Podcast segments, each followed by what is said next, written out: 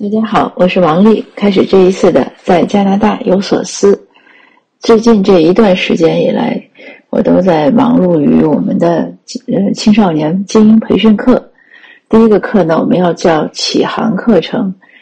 就是当然直白的讲，就是首次的一个课。但对于青少年来说呢，也是希望他们对社会、对时政关心，他们的思想意识的提升的一个开始，所以叫启航课程。这个课程呢，我们将要请到省议呃三级议员、国会议员、省议员、市议员一位五位，一共五位议员做五节课。基本内容呢是讲一下联邦政府、省政府、市政府的运作的一些基本、一些简单的基础的信息吧。当然，这些信息呢，其实不是最重要的，因为这种信息你从网上、从书上都能看到很多资料。那我们更想做的呢，是通过议员的真人秀，就真人示范，结合他们自己的真实的经历和体验，来给大家介绍一下成为一名议员呀，做这样的政府工作呀，做这样的所谓的民选官员呀，是什么样的一种感受和体会？他们究竟能做什么？他们的工作又怎么影响到民众和国家？是影响到民众的命运和民众的生活和国家的命运，这些呢，我认为更重要。而且通过他们的真人示范呢，展现出他们的这样的优秀的方面，给学生呢一个榜样的力量。因为我自己的小孩呢，就是见过一位省议员之后呢，很受感触，就很有很有启发。他说他开窍了，他说：“哎，我就看到第一呢，这个省议员很优秀，因为这些官员们呢。”他们能选上的肯定都不是说特别差的，应该都是相对来说是比较好的，至少他在展现自己的魅力方面都是很好的，要不然他也很难选上。躺赢的也有，但是不多。而且呢，这些这也是加拿大普遍的一个现象，人们对于人学生啊，就是孩子的这种问题啊，都都很重视。呃，那可能成人和议员聊天。议员是回答的公事公办，可是当许年轻人呀、学生跟他们聊天的时候，他们是特别真诚和热情的。那所以，我小孩肯定也是感受到了这种真诚和热情。呃，所以我小孩就说：“他说他第一呢，见到了这些优秀的人是什么样子、什么状态，呃，他也希望能成为这样优秀的人，而且他有感受呢，就是英语，呃，高阶的英语对话是什么状态？因为孩子在家里呢都是说中文。”那在学校和老师呀、同学讲呢，呃，但相对来说是很随意的，是口语化的，而且不讨论什么严肃的问题。那他在那一次活动中呢，呃，跟议员面对面之后，他就有很多启发和感悟，并且有了内驱力。所以他今年呢就选了六门 AP 课。他十一年级了，他想突然就有对自己的大学的学业有了追求。以前呢是懵懵懂懂，没有什么想法。觉得上什么也行，上哪儿都行，因为加拿大的大学呢本身也是都不错的，嗯，而且他数学很好，所以他也在想他是不是要学个 computer science 呀之类的，就是计算机。但是从见过议员之后呢，他就有了人生的方向，他要去学文科，学经济学、社会学、学政治。他对这些科目呢也突然有了兴趣，就是之前呢我也跟他有介绍。嗯，但是呢，他不是那么，就是他也有兴趣，但是他没有那么大的热情。可是这一次经历之后呢，他就很有热情了，这都是对他的很一个触动。而且呢，呃，他的学习成绩呢，提高的就当然以前也不错，但是现在就更好了。他还是课代表，他是课代表这个事儿呢，这个和我的理解不一样。那我们以前当课代表呢，就是你学习好呀，嗯，或者你自己主动报呀。有一点是一样，就是老师喜欢你。老师，比如说我当语文课代表，因为我作文好，老师喜欢我，所以总让我当语文课代表。也有同学选什么的，但是我小孩说他当课代表呢，呃，他说就一个原因，他说因为老师的问题呢，他他知道老师问的是什么，他知道老师想要的那个答案方向是什么，就是他和老师沟通起来更容易。那么所以可能老师就让他做了课代表，就是他觉得他突然。明白了成人之间的英文沟通，当然这个也不是说就完全能明白，但是我想对于孩子来说，一个是打开了眼界，第二个就是增加了内驱力，这两点都很重要。那也是在我小孩的这个正向的这个例子下面呢，呃，让我有更大的动力来做这个课。呃，这就是我们最近我一直忙碌的，因为约这些议员的时间呀，你跟他们沟通要上什么课啊，这个也是也是挺费时间的。他们都很正式，他们都要跟就是你写电邮啊或者打电话都不行，都要约个 meeting，呃，zoom meeting 或者 in person 就是面对面的 meeting 来讲这些事儿。呃，当然你还要凑他的时间，当然还要凑我的时间。那现在七七八八呢，基本上就定了。那这个课呢，我们报名还要会有一个面试，面试呢也是想对孩子的、对学生的尊重，因为不希望很多学有些学生是因为家长的，呃，就 push 吧，家长强迫说，哎，你去上这个课吧，或者家长让他上这个课，他可能没有一个仔细的考虑。那我们希望呢，跟学生介绍一下，让他觉得这是他自己的一个选择，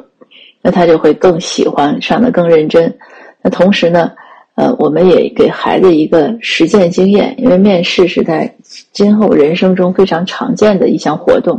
那他从小呢就多一次实践也很好。而且被选上的学生呢，他会有一种被拣选的感觉，他有一种胜利的感觉，他也能享受到自己的胜利的果实，这也很好。呃，这是我们这个课程。呃，当然，我们九月份以后的课程呢，就是大课了，那就是很很很长，三十次。三十周，嗯，大概有一百二到一百五十个小时，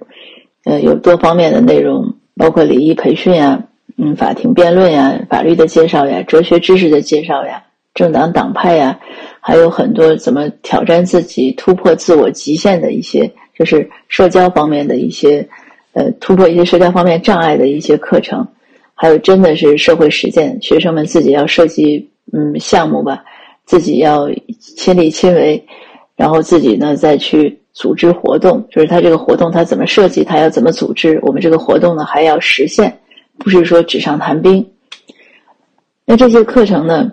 是相当的耗时耗力，不仅是耗费我的精力，我们团队的精力，也耗费学生的精力。可是我想它会很有意义，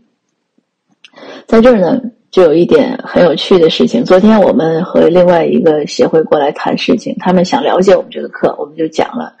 之后他们就提出来说：“你这样培养一个年轻人不是很慢吗？如果你希望年轻人将来能参选，你为什么不组织一批年轻人，直接给他做一些，呃，就是培训，告诉他怎么演讲，怎么怎么辩论，怎么 debate，呃，然后怎么组织竞选班子，这样不就行了吗？”那我说呢，这些呢都是一些技巧、技术，但是呢不是软实力，因为如果他们的思想呀，呃，他们的文化和这边还有很大差距，那他也做不好竞选。这个很重要。比如说，我们都知道一道题，这个是个哲学讨论，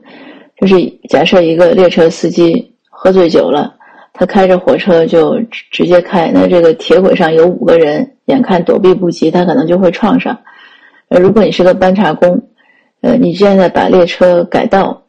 呃，改道之后呢，那个那边的轨道上呢只有一个人，那就这个就相当于说，呃，这个如果他改道之后，他只能创造一个人，呃，你是搬查工，你会不会搬？这个问题呢，在中西方呢，答案很不同，这就是文化的差异。我们没有不评判对错，但是因为你有差异呢，他就很难沟通和理解。那作为你，如果想在这个社会上，不只是参政吧，你在工作中，你在社交中，如果这些巨大的文化差异都存在，他也很难如鱼得水，很难沟通。这也是为什么我们现在出现了一些华社的一些大的一些问题，就是一个族群的问题，不是个人的问题。这样的问题当然还有不少，我只是在这儿举一个例子。这是第一方面，就是为什么我们要，呃，从从思想、从文化上培养，而不是去做那些应试技巧，不是做那些应试的培养。那些竞选就是应试的培养。哦，你十月份要竞选了，现在我教你怎么竞选，这是应试培养。这个我们也会做，但是我认为只做这个是不行的。我们是应该是从根本上，就是软实力上，让他有一个。改变和进步。第二呢，这也是我对我们社区中一些华人参选，我觉得不太好的一个地方。很多人呢都是空降。什么叫空降？他以前从来没有做什么社会义工，或者做的很少，大家都不知道他做过什么。他也确实没做过什么，可是要竞选了，他找点经费，组个班子就来参选，而且有的还不是在这个本选区，他对他这个选区的生活啊、城市啊什么什么都不熟悉，他就敢来参选。他一参选呢，那往往是失败，因为大家都不认识你。他不仅是华人不认识你，其他人也不认识你。还有呢，就是这些人呢，他因为其实没有什么社会实践，那他对这个社区的一些帮助啊、建议啊，就是应该是应该是不靠谱的。我们说，就像这事儿，你从来有有的人就是这样，你都没有养过孩子，你自己没孩子，呃，你来给大家讲一下教育经验，这不是这这真的是。空空对空的聊天，还有的人自己都没有结婚，他去跟别人讲说夫妻生活怎么就是夫妻之间的感情怎么经营，那这个我都觉得是个笑话。但是真有人信，嗯，确实有人就愿意听这些人讲。那空降也是这个问题，你没有参加过任何社会活动，你没有社区经验，你就过来来说，哎，我我来代表这个社区去参选，那这个怎么能相信你能代表好呢？还有更麻烦的呢，是这些人参选完了呢，当然不是说往往都失利了，失利完了他就消失了，他他也不参选第二次了，他也不是说接着回到社区，或者说你前面没做工作，你现在做些社区志愿工作，他也不做，他就消失了。那这样的结果呢，其实就是耗费了选民，尤其是华人社区的一次一次的热情，所以搞得后来呢，就大家一说，哎，谁谁参选，也不想支持了。也不想捐款了，也不想去去去了解了，不想去帮他助选了，就变成这样一种恶性的循环，这样很不好。那我们也希望每一位能，呃，参选的人，有志参选的人呢，能切实的为大家做点事儿，切实的通过做事儿呢，了解这个社会，明白民众的诉求，嗯，而不是说都是理论经验，呃，这就是我们最近要做的这个，就是我最近一直忙着的这个事情。也是借此机会呢，呃，做一个解释吧。因为很多人都问我，就是说，哎，你这个到底是这个学生上完课能能获得什么？我说他能获得什么呢？最简单的就是获得软实力，呃，软实力的培养。但也有的家长就说，你这太空了，你给我点实际的。虽然我觉得能力的培养是个最实际的，可是还有的人觉得不够实际。这也是我们一些社区成员的问题，就是太实际了。这个太实际的一个一个很大的一个危险就是没有一点远见，那就只能看到眼前。那我们不是子曾经曰嘛：“人无远虑，必有近忧。”这也是为什么我认为我们有一些社会，就是我们整个族裔容易遭遇到一些社会障碍、一些社会问题。这这个和我们自己的一些呃看待世界的一些。方式方法吧，与世界相处的一些方式方法也是有关的。嗯，那那就如果应这些回复这些家长的问题，嗯，再实际的有什么呢？那我们至少会给孩子一个证书，对吧？他上完这节课，他有一个成绩，对他自己也是一个肯定。嗯，还有呢，我们有一些访谈，就是电台呀、电视台的正式电视台、电视台的访谈节目，也可以邀请这些优秀的学生呢去谈一谈。但是这些呢，就真的是一些额外的一些活动，而不是说，而且也不是说我们要设立这个课程的一个主要的目的。那主要的目的，我或者我认为最大的收获呢，就是自己能力的提升、眼界的打开、认知的增加。